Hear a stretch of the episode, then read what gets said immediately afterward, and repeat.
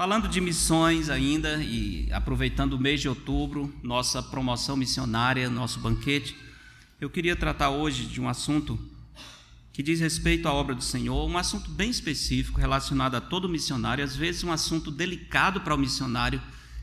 Eu agora sou missionário da Missão Maranata. Hoje apresentei o projeto na igreja em Pacatu pela primeira vez e já posso entender na pele o que significa, por exemplo, um missionário partir para levantar o seu sustento. Ah, já vi muitas pessoas dizendo que até pensariam em ser um missionário, mas essa parte de levantar sustento e apresentar-se diante das igrejas, dizer, irmãos, eu preciso do sustento para a obra do Senhor, não é fácil, não é fácil.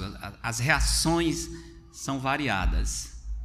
Mas esse é um assunto que a Bíblia nos ensina e eu gostaria de tratar exatamente sobre isso: contribuição para a obra missionária. O tema é as bênçãos da contribuição missionária. As bênçãos da contribuição missionária. Vamos orar e logo vamos para a nossa meditação. Querido Deus, Senhor, Criador e sustentador dos céus e da terra, Tu também, Senhor, és o Deus da palavra. Esta palavra que está na nossa mão agora dada pelo teu Espírito, Senhor.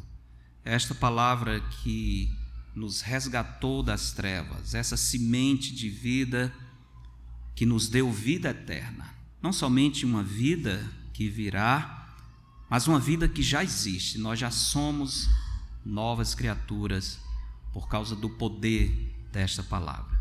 Ficamos agradecidos, eternamente seremos agradecidos pela palavra do Senhor. Eternamente vamos te adorar pelo teu Espírito, que abriu os nossos olhos, que iluminou a nossa mente, nos conduziu à verdade. E hoje, Senhor, nós abraçamos essa palavra como ela é, a verdade do Senhor.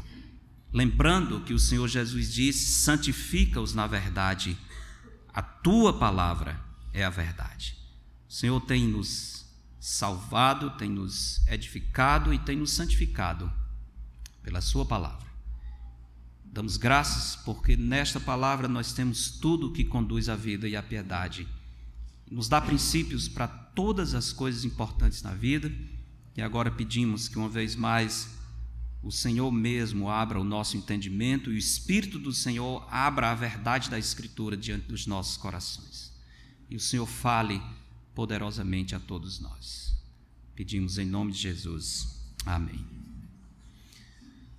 Estamos desfrutando, como disse, ainda de bênçãos do que eu diria o nosso tempo de avivamento missionário, geralmente no mês de outubro. Ao longo de todo esse mês, nós envolvemos a igreja com a promoção missionária e com todo esse movimento que culminou ontem na nossa experiência marcante, inesquecível, com um dos mais belos banquetes da história da missão Maranata, como eu digo, uma noite para recordar. A nossa igreja tem abraçado a causa missionária de várias formas, várias formas. Como, como foi dito também, tem igreja maior. Vocês sabem. Temos abraçado a causa missionária de várias formas. Nossos irmãos, nós, Igreja Bíblica Batista do Planalto, temos sido abençoados com o privilégio de doar. Doar para que esse projeto de missões siga vitorioso. A Igreja Bíblica Batista do Planalto é conhecida pela sua paixão por missões. Uma irmã que estava ontem no, na programação, hoje me mandou, de outra igreja, me mandou uma mensagem hoje, agradecendo a programação, falando como tinha sido edificada, falando da surpresa do meu novo ministério. E ela disse algo que foi maravilhoso sobre a nossa igreja. A Igreja Bíblica Batista do Planalto é como a igreja de Antioquia. Irmãos, não podia ter um elogio maior para uma igreja. A igreja de Antioquia, em Atos 3, é de onde começou a grande, o grande avanço missionário. Foi naquela igreja que o Espírito Santo disse: Separai-me a Barnabé e a Saulo, para a obra que os tenho chamado. E de Antioquia saiu o grande movimento missionário que até hoje continua. Nós somos frutos desse movimento missionário. Que comparação abençoada comparar a nossa igreja com a igreja de Antioquia. O nosso esforço tem sido visto de várias formas e com especial destaque, nossa igreja tem se esforçado para ofertar generosamente aos nossos missionários. Como igreja, nós nos esforçamos para manter o compromisso de sustento missionário. Mas, irmãos, há outros que fazem isso e doam e contribuem sem entender muito bem o que estão fazendo. Mais do que simplesmente contribuir, é importante entender à luz das Escrituras o que significa essa contribuição missionária. As bênçãos que são resultantes do nosso coração generoso em contribuir para a obra do Senhor. Quando investimos em missões, nós estamos sendo usados por Deus de um modo muito especial na obra missionária. Como irão se não forem enviados? Oramos por esses que foram, queremos que outros vão, mas nós é que enviamos. Como eles iriam estar nos confins da terra se essa paixão missionária e esse amor por Deus, pelos missionários, o desejo de ver almas salvas não tivesse no nosso coração? Contribuição para a obra missionária tem um significado espiritual muito importante e, mais do que isso, traz bênçãos espirituais grandiosas para a nossa vida. Participar do sustento missionário é o importante serviço que prestamos ao Senhor.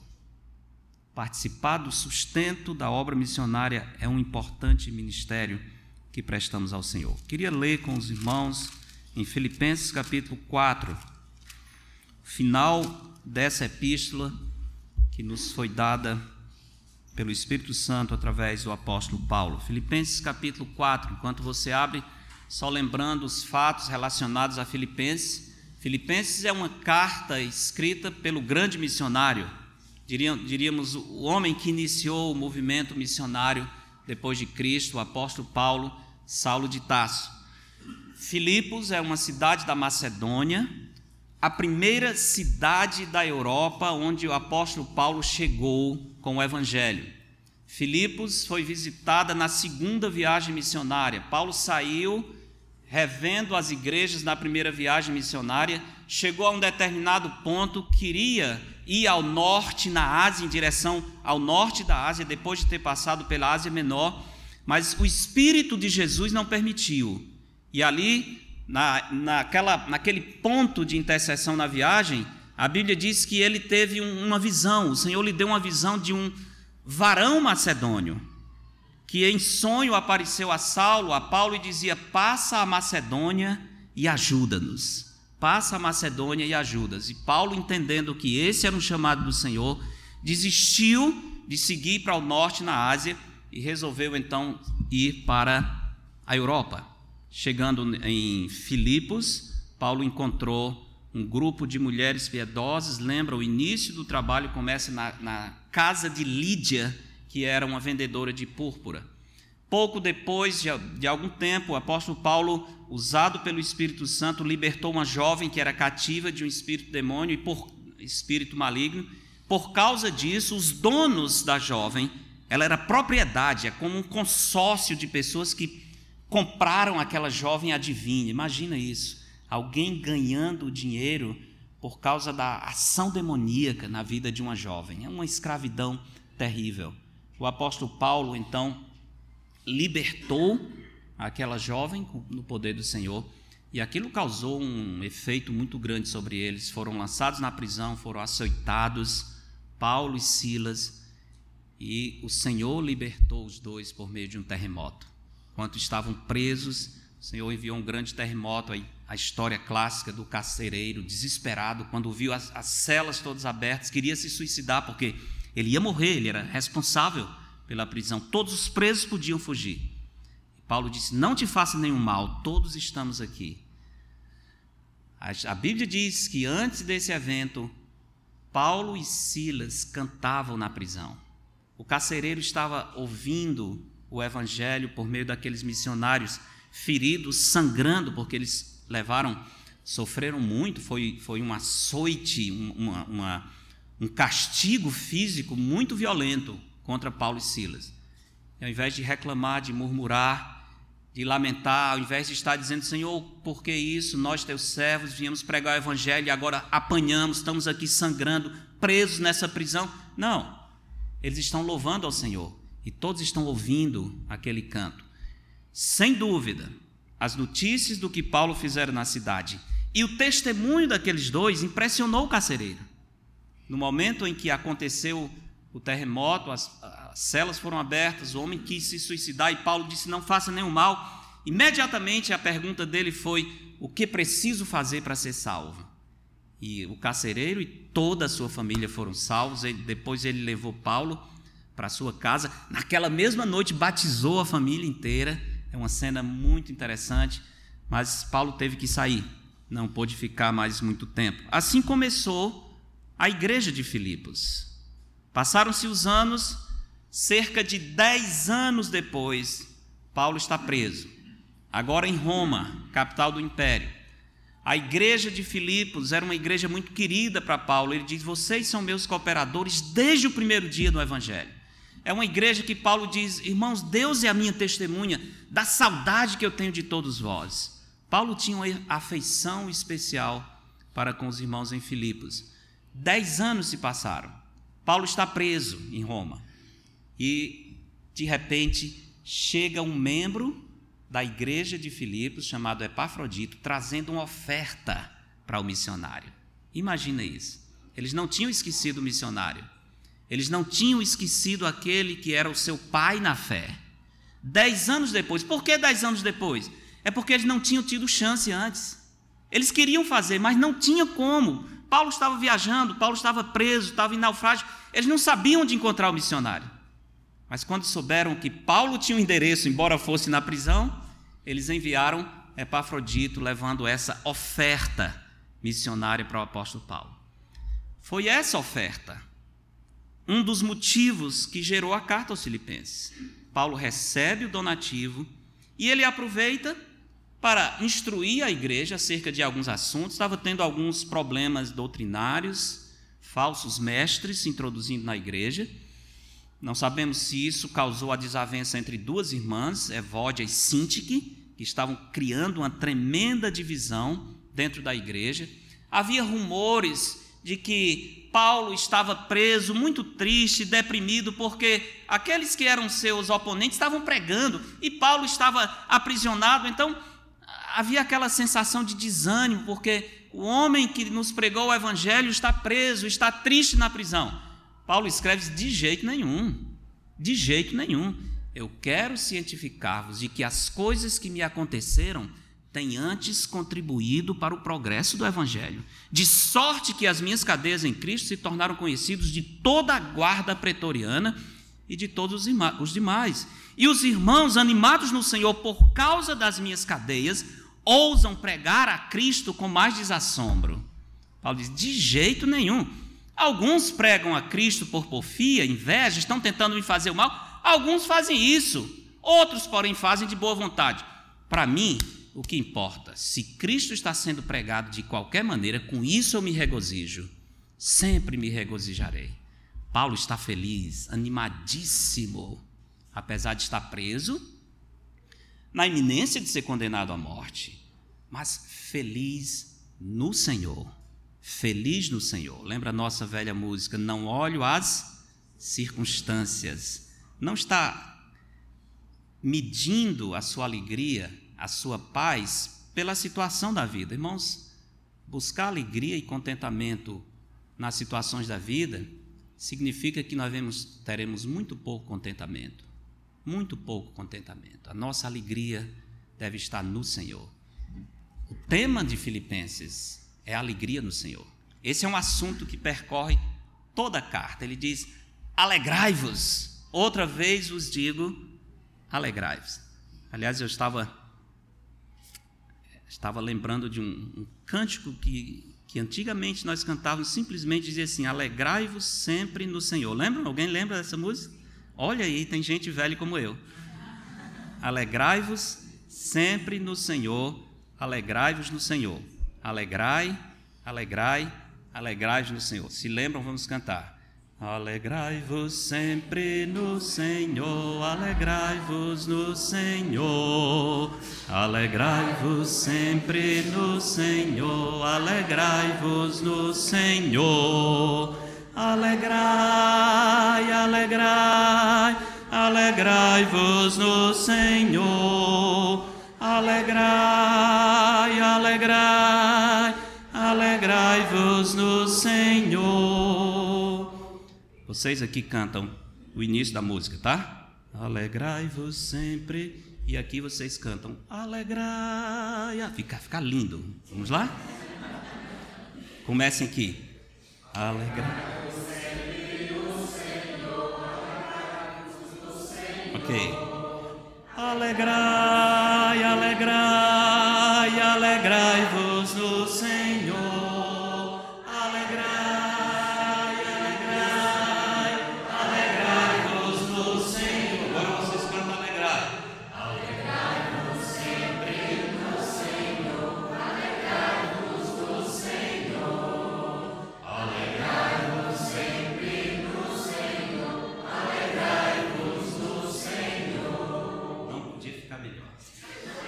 Parece os anjos cantando, né?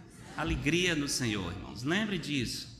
Precisamos estar contentes no Senhor. Circunstâncias mudam, a história muda, as pessoas mudam. O Senhor é o mesmo. Se a nossa alegria estiver no Senhor, nós teremos sempre motivos de estar contentes. Filipenses 4, a partir do verso 10, vai nos mostrar as bênçãos da contribuição missionária. Verso 10 diz: Alegrei-me sobremaneira no Senhor, porque agora uma vez mais renovastes a meu favor o vosso cuidado, o qual também já tinhais antes, mas vos faltava oportunidade. Digo isto não por causa da pobreza, porque aprendi a viver contente em toda e qualquer situação. Tanto sei estar humilhado, como também ser honrado. De tudo e em todas as circunstâncias já tenho experiência, tanto de fartura como de fome, assim de abundância como de escassez. Vamos ler junto o verso 13? Tudo posso naquele que me fortalece. Todavia fizestes bem, associando-vos na minha tribulação. E sabeis também vós, ó Filipenses, que no início do Evangelho, quando parti da Macedônia, nenhuma igreja se associou comigo no tocante a dar e receber, senão unicamente vós outros. Porque até para Tessalônica mandastes, não somente uma vez, mas duas, o bastante para as minhas necessidades. Não que eu procure o donativo, mas o que realmente me interessa é o fruto que aumente o vosso crédito. Recebi tudo e tenho abundância. Estou suprido, desde que Epafrodito me passou as mãos o que me veio da vossa parte como aroma suave, como sacrifício aceitável e aprazível a Deus. E o meu Deus, segundo a sua riqueza em glória, há de suprir em Cristo Jesus cada uma de vossas necessidades. Ora, a nosso Deus e Pai, seja a glória pelos séculos dos séculos. Amém. Participar do sustento missionário é um importante serviço que prestamos ao Senhor. Porque quando contribuímos para o missionário, isso reacende a alegria no Senhor. Reacende no coração do servo de Deus a alegria no Senhor. O verso 10 mostra que essa alegria no Senhor é renovada pela oferta. Diz: Alegrei-me sobremaneira no Senhor. Paulo sabe que por trás da contribuição que a igreja lhe enviou está a ação do Senhor, porque antes no capítulo 2 ele diz: Porque Deus é quem efetua em vós tanto o querer como realizar. A oferta veio da igreja, foi entregue por Epafrodito, mas Paulo diz: A minha alegria, na verdade, está no Senhor. Se o Senhor não tivesse trabalhando no coração da igreja, a oferta não teria chegado. Por isso ele diz: Eu me alegrei sobremaneira, não na oferta. Eu me alegrei sobremaneira no Senhor, vendo a provisão do Senhor, vendo o Senhor mobilizando a sua igreja para contribuir com a sua obra. A contribuição nada mais é do que a provisão do Senhor. Paulo, nessa epístola, como eu disse, ele está alegre. A alegria no Senhor é um tema em toda a epístola. Mas aqui ele está sobremaneira alegre. Ele está sobremaneira alegre. Veja só, irmãos, o significado dessa oferta que o missionário recebeu é muito grande. Ele sabe que somente o Senhor poderia mover o coração da igreja de Filipos para tal. Paulo sabe o quanto é difícil para a nossa carne dar. Nós queremos receber, mas dar é difícil. Nós até falamos, é melhor dar do que receber. Falamos, mas nem sempre isso é verdade no nosso coração.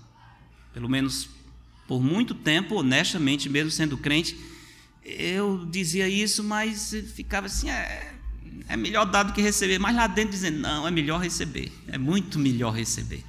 É não, irmãos. É não. Quando Deus nos ajuda a crescer na graça dele, a amadurecer na fé, o nosso prazer é abrir a mão, é dar. A nossa alegria é em contribuir. Nós ficamos muito mais felizes em dar do que receber, porque foi assim com o Senhor Jesus Cristo. Paulo sabe que o coração do homem, como dizia o antigo professor do seminário Tomé Wilson, ele sempre dizia: o coração do homem não está aqui, está aqui, batia na carteira. É aqui que está o coração do homem, e é verdade. E é verdade. Quando um homem converte a sua carteira, é porque ele foi transformado. Quando um homem é capaz de dar para a obra de Deus alegremente, é porque ele tem um novo coração.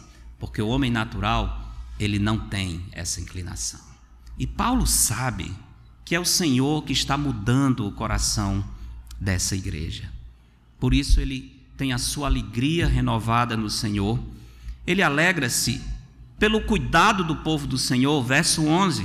Ele diz: Porque agora, uma vez mais, renovastes a meu favor o vosso cuidado, a vossa preocupação. A igreja de Filipos tinha preocupação com seu missionário. A palavra cuidado transmite essa ideia. Vocês se preocupavam. Por que, que não chegaram antes com essa ajuda? Porque faltou oportunidade. Porque não teve meios. Foram dez anos, mas faltava oportunidade. O coração era o mesmo. A igreja continuava amando o missionário e a igreja queria contribuir para o apóstolo Paulo. Agora aparece a oportunidade. Paulo diz: Irmãos, eu fico feliz porque uma vez mais renovastes a meu favor o vosso cuidado, o qual também já tinhais, mas vos faltava oportunidade. Por que, que a igreja de Filipos era tão generosa? Porque ela amava a obra de Deus, ela amava o Deus da obra e ela amava aqueles que o Senhor tinha enviado para fazer a sua obra. Uma das grandes evidências, talvez a maior evidência de que alguém está amando, é quando essa pessoa é capaz de dar. O amor dá, não tira. Quem ama, dá. Porque Deus amou o mundo de tal maneira que deu o seu filho. A grande prova do amor do Senhor por nós é que ele deu. Quem ama não retém, não agarra. Quem ama dá com alegria. Os filipenses provam esse amor ao contribuir alegremente, generosamente para a obra do Senhor. Essa é uma indicação clara de que Deus estava agindo naquela igreja, porque aquela igreja, apesar das dificuldades, tinha um coração liberal para contribuir com a obra missionária. Versos 11 a 13, Paulo fala da razão do seu contentamento. A razão do seu contentamento, ele está alegre no Senhor, ele está alegre com o cuidado do povo do Senhor, mas ele está contente no Senhor. Verso 11, ele diz: Digo isto não por causa da pobreza. Entenda bem o raciocínio de Paulo. É simples, Filipenses não é uma carta complicada, mas entenda o raciocínio. Paulo diz: Irmãos, eu estou sobremaneira alegre no Senhor. Muito alegre, porque agora vocês uma vez mais renovaram em meu favor o vosso cuidado. Aliás, esse cuidado vocês já tinham, mas faltava oportunidade. Estou feliz. Um pouco adiante ele diz: Eu estou suprido, não falta nada. A, a oferta que vocês mandaram foi maravilhosa.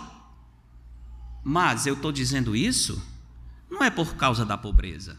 Eu estou em pobreza? Estou. Estou preso, sim. Estou em necessidade.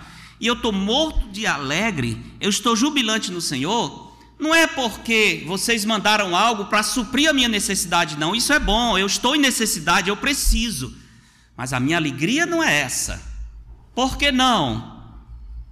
Porque eu aprendi a viver contente em toda e qualquer situação. Se vocês não tivessem mandado a oferta, eu estaria contente do mesmo jeito. Eu sou alegre no Senhor.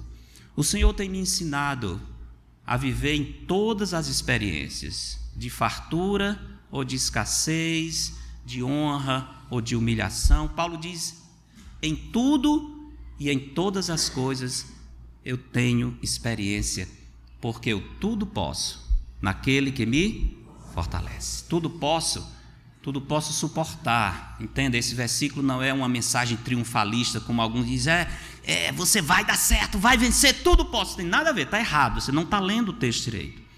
Tudo posso nesse contexto. Eu suporto qualquer coisa. Eu posso estar bem, eu posso estar mal, eu posso ter honra ou desonra, não interessa. Eu posso estar contente em qualquer situação por causa de Cristo que me sustenta. A oferta recebida foi uma bênção para Paulo. Ele diz: sem dúvida, mas eu não digo isso por causa da minha pobreza. A alegria do apóstolo Paulo não está na oferta, mas está no Senhor. Paulo está dizendo que, com ou sem a oferta, ele estaria alegre do mesmo jeito, tendo bastante ou não tendo nada, tendo uma mesa farta ou uma mesa com escassez, tendo aquilo que eu gostaria ou não tendo. Paulo diz, irmãos, eu estaria feliz do mesmo jeito. Agora eu vou dizer, não se arrisque a dizer isso, não. Não se arrisque a dizer isso, não é fácil. É fácil dizer, estou contente no Senhor, sentado nesse banco com esse ar-condicionado, estando com a vida mais ou menos equilibrada, tendo jantado, ou se não, sabendo que tem comida depois, não estando preso, não estando em uma situação de perigo, não tendo recebido o diagnóstico de uma doença terrível. É muito fácil dizer eu estou contente. Mas não é isso que Paulo está dizendo. Paulo diz: eu aprendi a viver contente em toda e qualquer situação. E é muito interessante isso, irmãos. Paulo aqui já é um missionário maduro, já está perto do final da sua carreira. E o que ele está dizendo é o seguinte: só agora eu aprendi a viver contente. Essa é a ideia do texto. Eu não sabia isso antes. Antes dessa prisão, eu não tinha condições de dizer que eu aprendi a viver contente em toda situação. Aliás, o verbo aprender aqui tem um, um sentido muito especial. Sabe que havia, como ainda hoje existe, as chamadas religiões de mistérios, as seitas secretas, aquela, aquelas, aqueles movimentos religiosos que só os iniciados entendem. Um, um exemplo moderno seria a maçonaria. A gente sabe o que é, tem noções, mas existem segredos, existem aqueles ritos de passagem, existem aqueles, aquela, aquelas cerimônias secretas que você tem que fazer parte para entender o segredo. Você recebe a informação sobre esse segredo quando você se torna um iniciado nesse movimento. É interessante o verbo aprender essa ideia. Eu descobri o segredo. Eu, eu passei pela, pelo o procedimento de passagem que seria necessário. Eu, eu, eu agora sou um iniciado nessa ideia de viver contente em qualquer situação. Eu finalmente desvendei o segredo, o Senhor me mostrou o segredo disso. Eu agora posso dizer: aprendi a viver contente em toda e qualquer situação. Meus irmãos, quem aprende a viver contente tem a maior bênção dessa vida. Tem a maior bênção. Nada se compara com um coração contente. Contentamento significa satisfação no Senhor, a despeito das circunstâncias. Satisfação no Senhor, a despeito das circunstâncias. Eu posso estar chorando, mas com o coração contente. Eu posso estar sentindo muita dor, muita necessidade, mas ainda dizer: Eu estou contente no Senhor. É isso que Paulo está dizendo aqui. Contentamento é muito diferente de alegria que depende das circunstâncias. E aqui eu deixo uma lembrança, diferente do falso evangelho da prosperidade, que hoje, infelizmente, é o que se prega na televisão, nos rádios, pessoas que mercadejam o evangelho, que manipulam a palavra de Deus, que tentam arrancar o último centavo até dos miseráveis. Aliás, eles crescem no meio dos miseráveis, onde há gente muito pobre, onde há grandes necessidades, porque eles apresentam um projeto de riqueza, de prosperidade, e essas pessoas estão em, em carência. Eles acreditam nesses falsos profetas, nesses falsos pregadores, nesses enganadores e ficam dizendo: Deus vai dar, você está precisando de dinheiro, Deus vai lhe dar. Você precisa de saúde, Deus vai lhe dar. Você quer crescer a sua empresa, Deus vai lhe dar. Você é cabeça, não é cauda, você vai vencer. Deus não promete isso. E alguns deles dizem assim: não aceite essa condição, não aceite. Cobre do Senhor o que é seu, o que é seu é o inferno. Se quiser cobrar do Senhor, não cobre do Senhor que você tem direito, né? que algum tem até umas músicas triunfantes, Senhor, me dá o meu direito, o meu direito é ir para o inferno, eu não quero esse direito. Eu não quero esse direito. O que, é que essas pessoas estão fazendo? Estão tornando esses ouvintes amargurados. Ao invés de estarem contentes em toda a situação, eles estão amargurados na provação. Imagina que miséria, que coisa triste. A, pessoa já está passando em provação e vem um falso profeta e diz assim: revolte-se contra isso. Exija do Senhor aquilo que ele tem que lhe dar. Deus não tem que dar nada a ninguém. Deus não deve nada a ninguém. Deus dá muito, e muito mais do que pedimos ou pensamos. Mas é misericórdia e graça, não é dívida. Deus não deve nada a nenhum de nós. Diferente desses falsos profetas que fomentam o descontentamento, ao dizer que Deus tem a obrigação de suprir as necessidades materiais, a palavra de Deus ensina outra coisa. Paulo está alegre, não porque a oferta chegou em um momento em que ele estava passando por escassez. Ele está alegre porque isso reflete o cuidado de Deus e a ação de Deus no coração do seu povo. Versículo 14, Paulo mostra uma outra bênção interessante da contribuição missionária. Contribuição missionária rende dividendos perante o Senhor. Dividendos, usei a palavra certa. A contribuição missionária, como Paulo diz aqui, meus irmãos, é como fazer um investimento. Um investimento muito especial. Porque você está investindo, não tem os investimentos no tesouro, né? Diz que os melhores investimentos é, é no tesouro direto, né? Não sei não, o Geninho é que sabe disso, mas eu vejo as conversas dele. Não, investimento é, é no tesouro direto. Eu não tenho nem tesouro direto nem indireto, então não tenho a menor noção disso. Mas se você tem algum dinheiro, coloca, se não tem pressa, porque você está investindo no tesouro direto. Paulo está dizendo: o melhor investimento é no tesouro celestial. Não invista nos tesouros dessa terra, onde a traça e a ferrugem corrói, onde os ladrões, ainda tem um desgraçado ladrão que escava e rouba.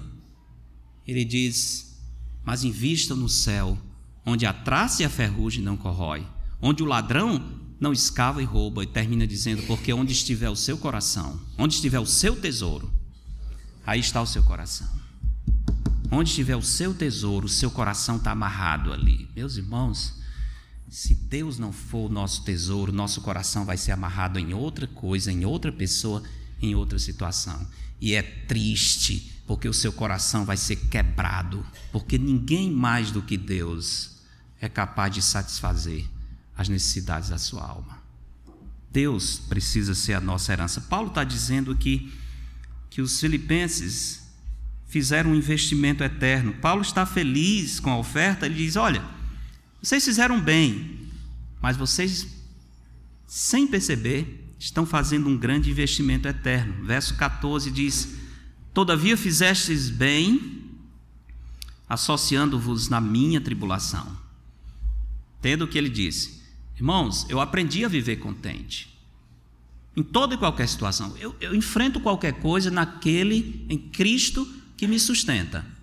Mas isso não significa que vocês não vão contribuir. Vocês fizeram bem. Fizeram bem. O Senhor usou vocês. Eu estou feliz por isso.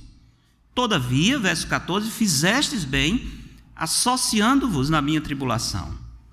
E aí ele diz algo interessante no verso 15: E sabei Sabeis também vós, ó Filipenses, que no início do evangelho, isto é, quando Paulo passou na segunda viagem pregando o evangelho, quando parti da Macedônia, nenhuma igreja se associou comigo no tocante a dar e receber, senão unicamente vós outros.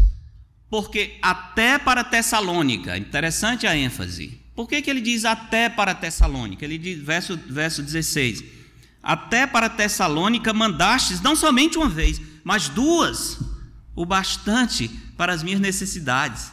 Ou seja, em outras palavras, Paulo diz: irmãos, vocês mandaram para Tessalônica, quando eu estava na cidade de Tessalônica, vocês mandaram duas ofertas para mim. Não foi uma, não, vocês mandaram duas. Sabe o que é interessante aqui? Tessalônica é a próxima cidade que Paulo vai depois de Filipos. E sabe o que é mais interessante? Paulo ficou apenas três semanas em Tessalônica. Começou a perseguição, ele não pôde ficar muito. Aliás, ele plantou aquela igreja em três semanas em três semanas apenas, duas ofertas missionárias. Saiu da igreja, da pequena igreja de Filipos, para o missionário. Irmãos, isso é um coração entregue ao Senhor. Isso é alguém que tem um tesouro nas coisas celestiais. Isso é uma igreja que não é mesquinha. Essa é uma igreja com o coração aberto que dá com alegria. E note bem, a questão não é quantidade, é a fidelidade desses corações. Paulo diz, irmãos, até para Tessalônica vocês mandaram, não somente uma vez, mas duas, o bastante para as minhas necessidades. Verso 17: Não que eu procure o donativo. Novamente, Paulo, diferente desses falsos pregadores, ele não fica querendo arrancar dinheiro de ninguém. Ele diz: Não é que eu procure o donativo. E o que é que você está procurando então, Paulo? Ele diz: O que realmente me interessa é o fruto que aumente o quê? vosso crédito. Olha a linguagem de investimento aí. Primeiro ele falou de dar e receber. Não foi? No final do verso 15. Nenhuma igreja se associou comigo no tocante a dar e receber. Você podia ler essa frase no, da seguinte forma: nenhuma igreja se associou comigo quanto a débito e crédito. Literalmente é isso que Paulo está falando. Quanto a esse movimento contábil de débito e crédito. Como é isso? A igreja de Filipos cria um débito porque manda a oferta para o missionário, mas Paulo diz: esse débito que vocês estão criando, na verdade é um crédito nos céus. É o, o, que, eu me, o que realmente me interessa é o fruto que aumente o vosso rendimento celestial. A linguagem é bancária mesmo, a linguagem contábil que Paulo está usando aqui. Dar e receber é igual a débito e crédito.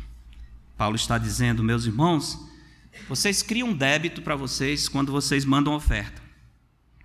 Mas esse mesmo valor se transforma em crédito. A pergunta é: aonde? Que banco? Para onde é que é mandado esse dinheiro? É impressionante. Lucas 16, o Senhor Jesus nos dá uma pista fantástica. Irmãos, entendam bem, nossa igreja tem sido uma igreja generosa.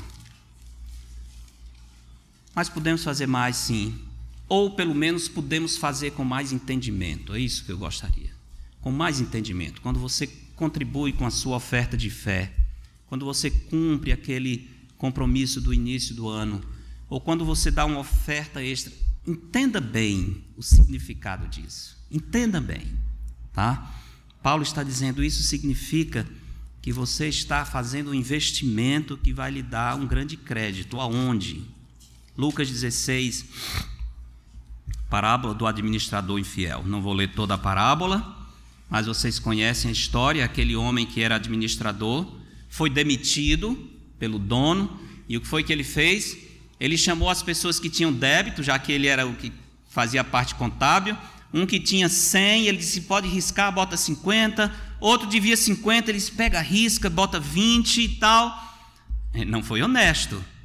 Mas, no fim da história, Jesus diz que o Senhor elogiou, verso 8 diz: E elogiou o Senhor, o administrador infiel, é infiel. Mas tem uma coisa admirável nele, porque se houvera atiladamente, esse é, esse é um advérbio antiquíssimo, né? Atiladamente, não sei o que é atiladamente, né? É, ele se comportou de maneira perspicaz, ele se comportou com esperteza. Ele se comportou de maneira previdente. Ele notou a situação presente. Ele pensou: vai ficar difícil no futuro, então vou logo preparar alguma coisa agora, para quando eu perder esse emprego, eu tenha quem me ajude.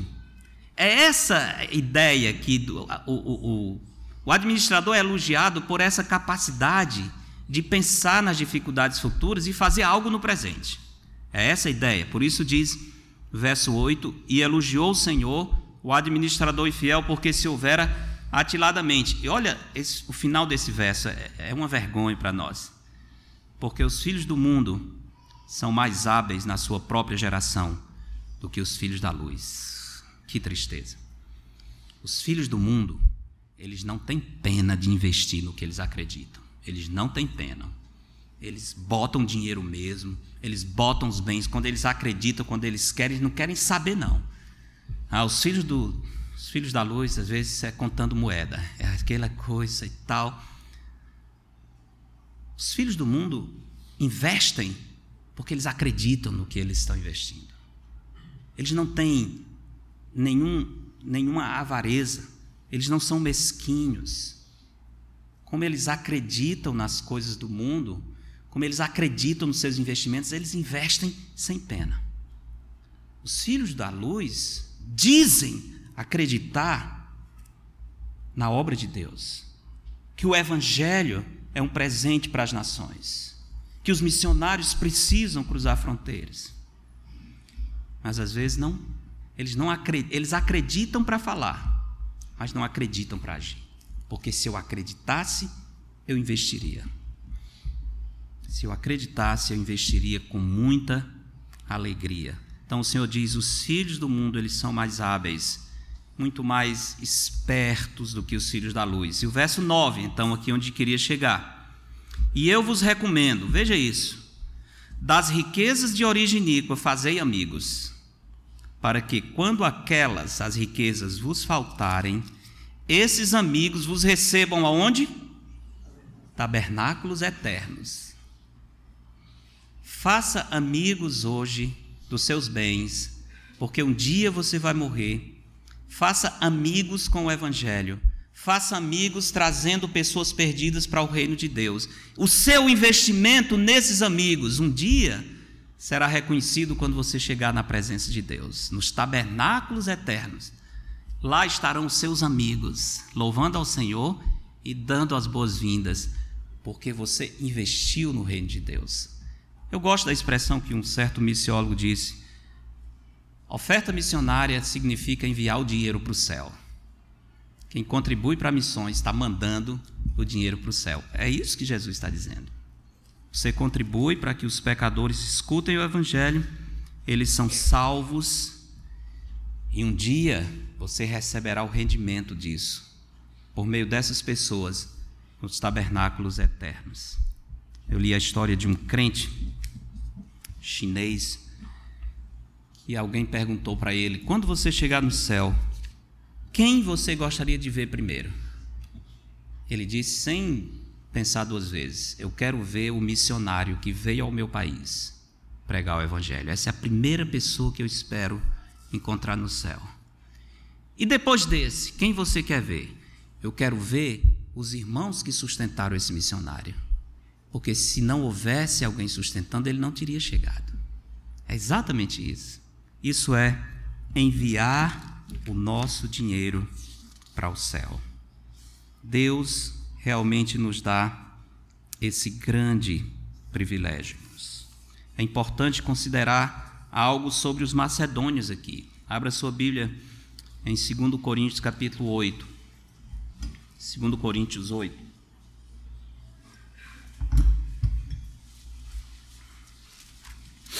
Segunda Epístola de Paulo aos Coríntios.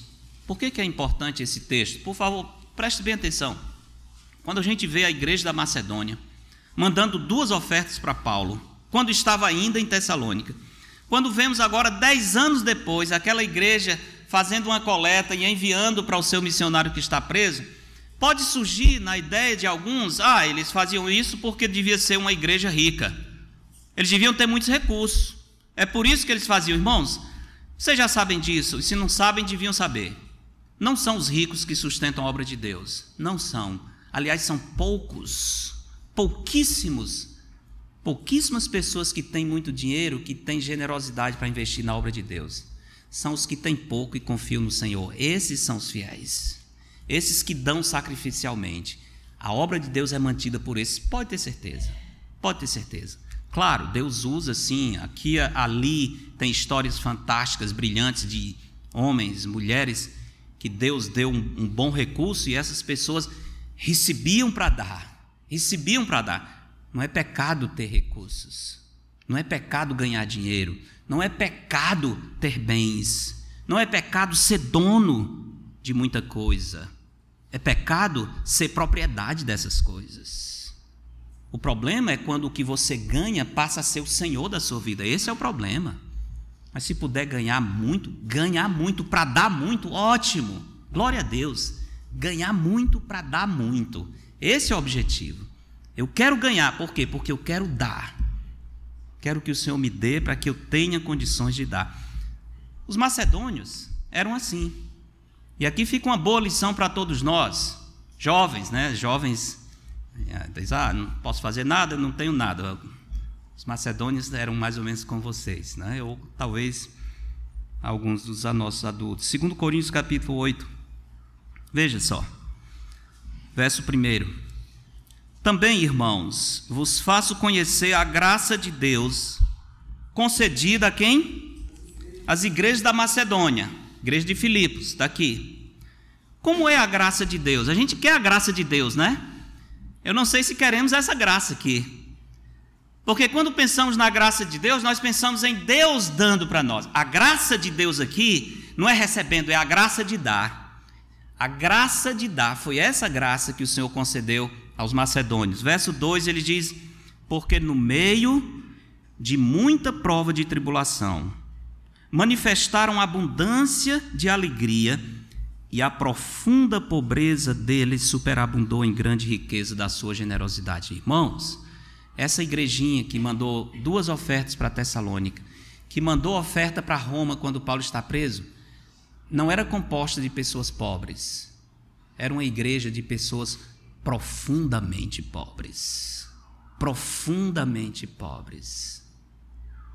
As igrejas com mais recursos, Corinto, por exemplo, nós não temos notícia de mandando oferta para Paulo. A igreja dos irmãos profundamente pobres é a igreja que tem o coração generoso.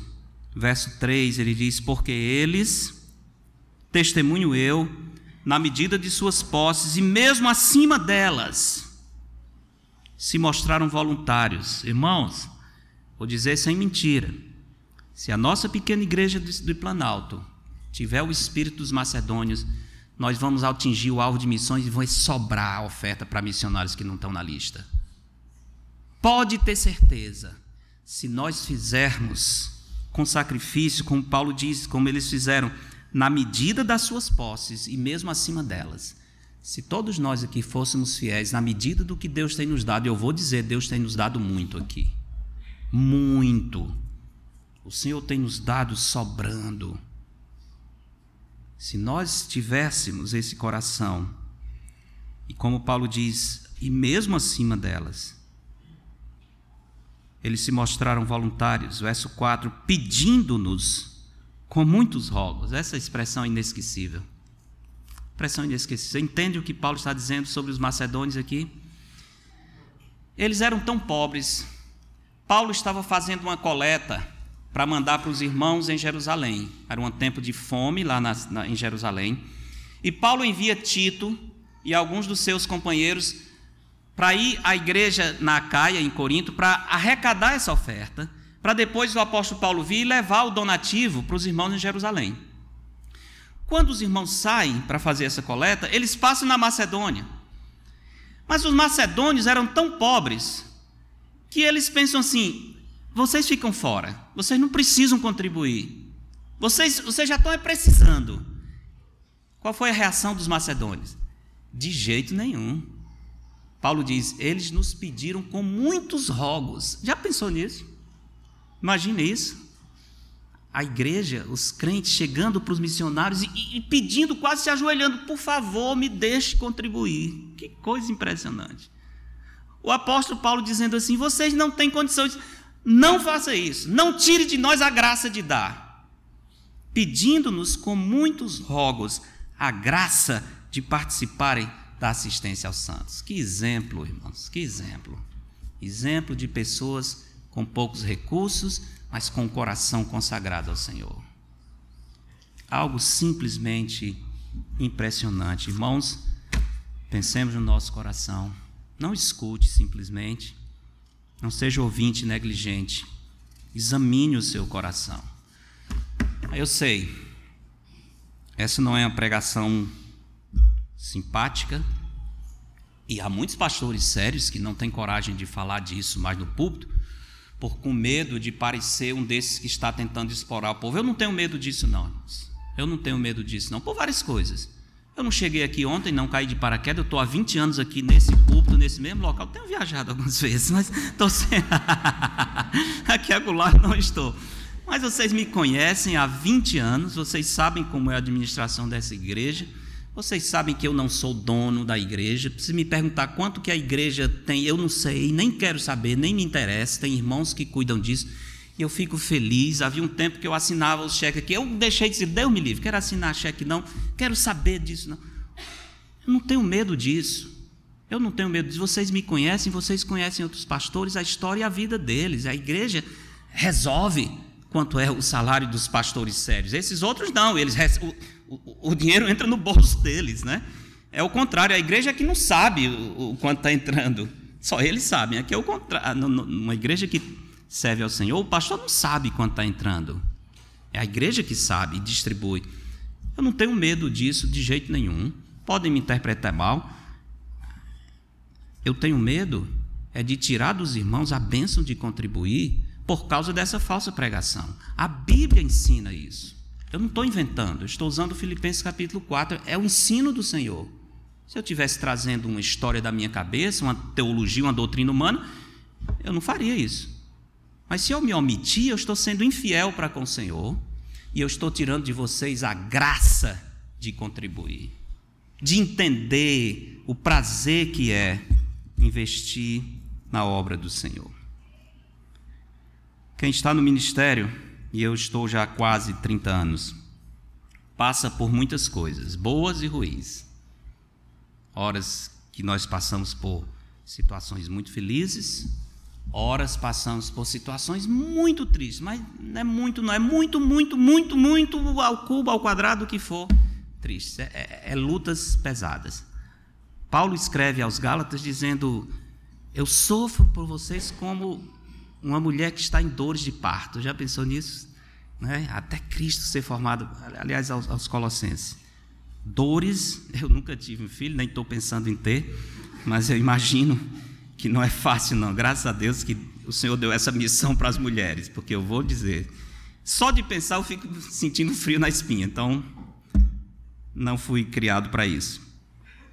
Mas Paulo compara as lutas do ministério como alguém, como uma mulher que está em dores de parto. Mas o ministério não só é dores de parto, o ministério é muita alegria também, muita felicidade. Tem a dor de parto, mas nasce muito menino bonito também nesse, no meio dessa história, muito. Por exemplo, essa semana eu, eu tive a grata surpresa de um homem aqui dessa igreja, não vou dizer o nome para depois vocês não ir buscar autógrafo, mas que me procurou, tentando falar comigo já há alguns dias, e finalmente, quando alguém liga para a secretária e quer falar com o pastor e tal, a gente pensa, eita, aconteceu alguma coisa, eita, alguma coisa, paz aí. Não, esse irmão não tinha nada extra. A única coisa que ele tinha era o seguinte, pastor, eu quero ser um crente de verdade. Eu não tenho opção, eu quero ser um crente de verdade. Que coisa incrível, né? Que bênção, que bênção. Alguém que se incomoda com a sua vida espiritual fria, que diz assim: eu tenho, se eu sou crente, eu tenho que ser crente de verdade. O que, que eu posso fazer para isso? Isso é um, um testemunho fantástico da graça de Deus, não é do pastor nem de ninguém, é a graça de Deus, é o Espírito Santo agindo. Aqui em Planalto, nós temos tido a alegria de ver a visão missionária no coração da igreja. Nós temos tido iniciativas de irmãos, por exemplo, que pegam seu dinheiro, fazem investimentos e esperam que aqueles lucros, parte do lucro já é dedicado para missões.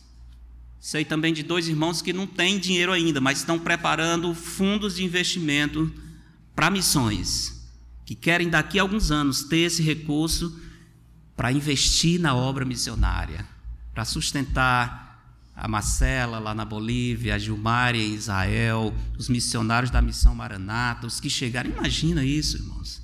Que coisa maravilhosa. Esse é o melhor investimento que alguém pode fazer. Apóstolo Paulo, no verso 18 do nosso texto, diz que a oferta missionária representa um sacrifício ao Senhor. Vamos terminar vendo esses dois últimos versos. Filipenses 4,18: Recebi tudo. Eu acho bonito isso, Paulo dizendo: Irmãos, eu recebi tudo, eu tenho abundância. Não mandem mais, não. Está ótimo. O que vocês me deram já está sobrando. Isso é o coração de alguém agradecido, que não está querendo explorar.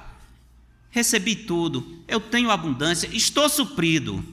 Desde que Epafrodito me passou as mãos, o que me veio da vossa parte.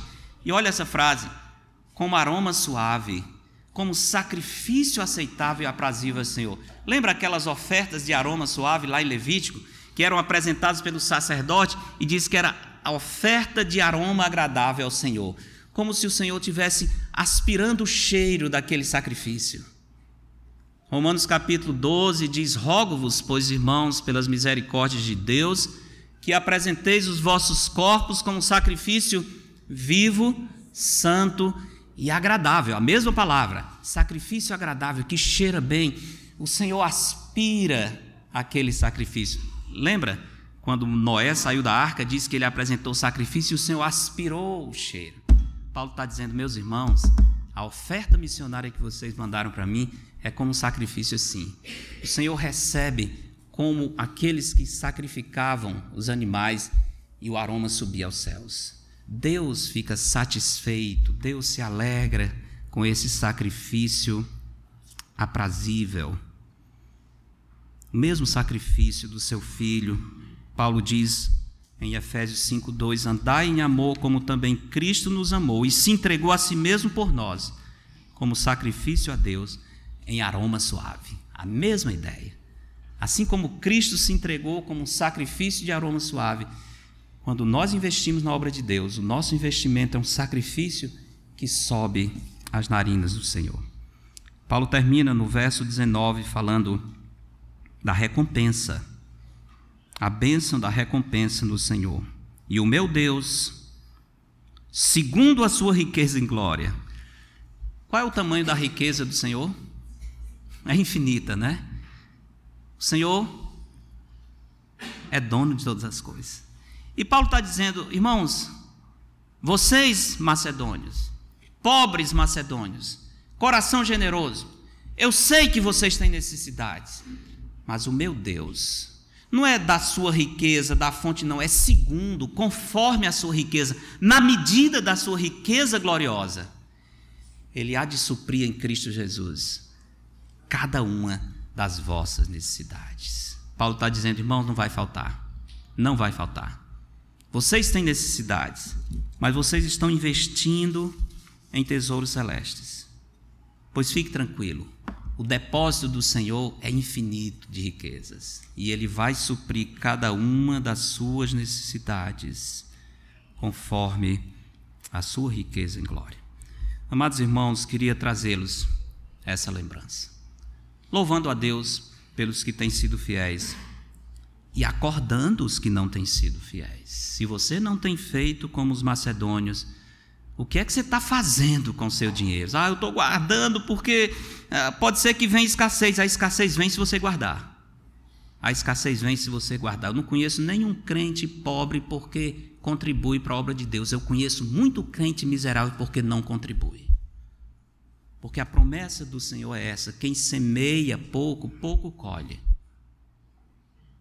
Não existe crente em necessidade porque é generoso. Existe muito servo de Deus que passa necessidade por não ser generoso. Existe muita igreja que é pobre, não tem igreja pobre porque faz missões. Tem igreja pobre porque não faz missões. Estamos encerrando o nosso mês, caminhando para o final do ano. Todo início do ano nós temos o nosso compromisso de fé para missões.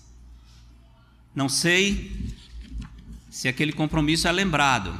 Nós preenchemos, dizemos, os irmãos da, da comissão de missões fazem a contabilização, mas no decorrer do ano, a oferta missionária dificilmente chega àquilo que foi prometido. A pergunta é: por que, que foi prometido e por que, que não está chegando? É uma promessa sua com o Senhor. Fazemos esse compromisso no início do ano. Eu me arrisco a dizer que tem alguns que nem sequer fazem o compromisso para nem ter a preocupação com isso. E se isso for o seu caso, meu irmão, minha irmã, é uma triste vergonha isso. Nós temos que nos comprometer sim e dar, dar não para ter necessidades, para dar porque Deus já tem nos dado na medida das nossas posses e até um pouco acima delas. Crendo que o nosso Deus rico e generoso vai multiplicar e suprir as nossas necessidades. Sempre estamos correndo o risco de ser infiéis. Às vezes ficamos temerosos, às vezes ficamos pensando que vai faltar para as nossas necessidades. Não pense nisso. Lembre dos irmãos da Macedônia e lembre o coração de Paulo na prisão ao receber. Se você não tem sido fiel com seus dízimos e ofertas, você vai pagar um preço muito caro, porque você não terá a promessa do Senhor de ter as suas necessidades supridas. E quando elas chegarem, quem é que vai suprir? Ah, mas eu faço isso porque eu tenho que poupar e com meu braço guardar recurso. Com seu braço, quem é que lhe dá saúde para ganhar dinheiro? Quem é que lhe dá inteligência para cumprir as suas obrigações? Para fazer prosperar o que você tem? Se não for a bondade do Senhor, você simplesmente não tem absolutamente nada, você perde tudo de uma vez. Quem é que tem lhe dado saúde para trabalhar? Tudo vem do nosso Deus. Vamos investir, irmãos. Não estou pedindo para investir em mim, vocês sabem disso. Pedindo para investir no reino de Deus. Queria terminar deixando uma lição prática.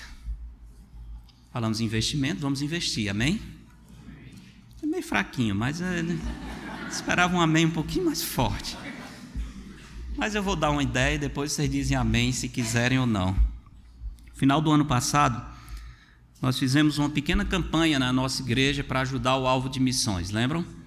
A oferta de 50 reais. Foram mais de foram 130 pessoas, mais de 130 pessoas, até irmãos que estão em outro país, que viram, e ah, talvez alguns estão vendo aqui na internet. Ei, vocês, presta atenção. Precisar de vocês de novo. Ah, fizemos aquela campanha onde as pessoas davam, da nossa igreja deram 50 reais. Foi maravilhoso, porque eram era esposo, esposa, as crianças, enfim, foi mais de 130 pessoas. Queria lançar o desafio do investimento de 100 reais esse ano. Amém? amém? Aí eu gostei desse amém. Investimento, investimento, tesouros celestiais. Senhor, 100 reais para ajudar o nosso alvo de missões. Ei, presta atenção, não vou pegar um centavo disso, não. Vocês já sabem disso, né? Não estou pedindo para investir em mim, não. E eu tenho uma ideia. Eu tenho, sempre tenho muitas ideias. E a minha ideia é a seguinte: no nosso culto de Natal, que é dia 22 de dezembro, dois dias antes do, da noite de Natal, deve ter o nosso culto celebrando o nascimento do Senhor. Nessa, nesse tempo se dá, ah, se dá presentes e tal e tal. Nós vamos dar o presente para os missionários. Então, naquele domingo 22, nós trazemos esse presente, essa oferta de 100 reais, cada um, conforme Deus lhe dirigir. Eu já tenho uns nomes aqui, tem uns irmãos que nem sabem, mas eu já botei os nomes aqui. Eu vou ler, eu vou ler. Ah, Pastor Genuan e Aline já está na lista. Geninho, Vitória. Pastor Tiago e Lili, coitado, nem entrou, já entra devendo. ele não está tá sabendo, não, mas já entrou devendo. Pastor Tiago, Lilica, Mendonça e Silvia também não tá sabendo, mas já estão, tá certo? Rodrigo e Analice não sabiam, mas já estão na lista. Júnior e Carol não sabiam, mas já estão aqui. Júnior Palácio, onde quer que esteja, já está na lista com Larissa. Brasil e Cláudia, tô pegando, eu estou pegando a liderança da igreja, tá? Os conselho pastoral, os diáconos, Brasil e Cláudia, tive uma revelação que eles iriam entrar na lista. José Maria Júnior e Alessandra também eu tive essa mesma revelação, está aqui já, está escrito.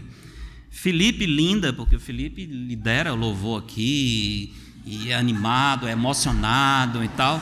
Claro, com toda essa emoção e fervor, o coração está vibrando para entrar nessa campanha, já está dentro, tá certo? Johnny Camila, coitadinho, está escondido ali. Mas já está aqui. Por que, que eu peguei esses nomes aqui? São pessoas que estão na liderança, que estão diante da igreja. E vamos começar com eles, né? Vamos começar com eles. Eu já tenho 23 pessoas. Nem sabia, mas já tem 23 pessoas aqui. Eu sei que eu podia botar o nome de todos vocês com muita alegria. Amém? Amém. Não botei para ninguém faltar o culto próximo domingo, mas essa coisa está feia. O pastor está indo embora e agora não escapa ninguém. Não. Mas eu queria ver o nome de todos vocês nessa lista. Todos vocês, para a glória do Senhor. E dia 22 de dezembro, imagina se nós temos 130 pessoas contribuindo, investindo investindo 100 reais. Isso daria 13 mil reais. Seria uma boa ajuda para os missionários, né, Brasil? Para o nosso alvo? Seria uma grande ajuda. E o meu Deus, segundo a sua riqueza em glória, há de suprir em Cristo Jesus cada uma das vossas necessidades. Amém?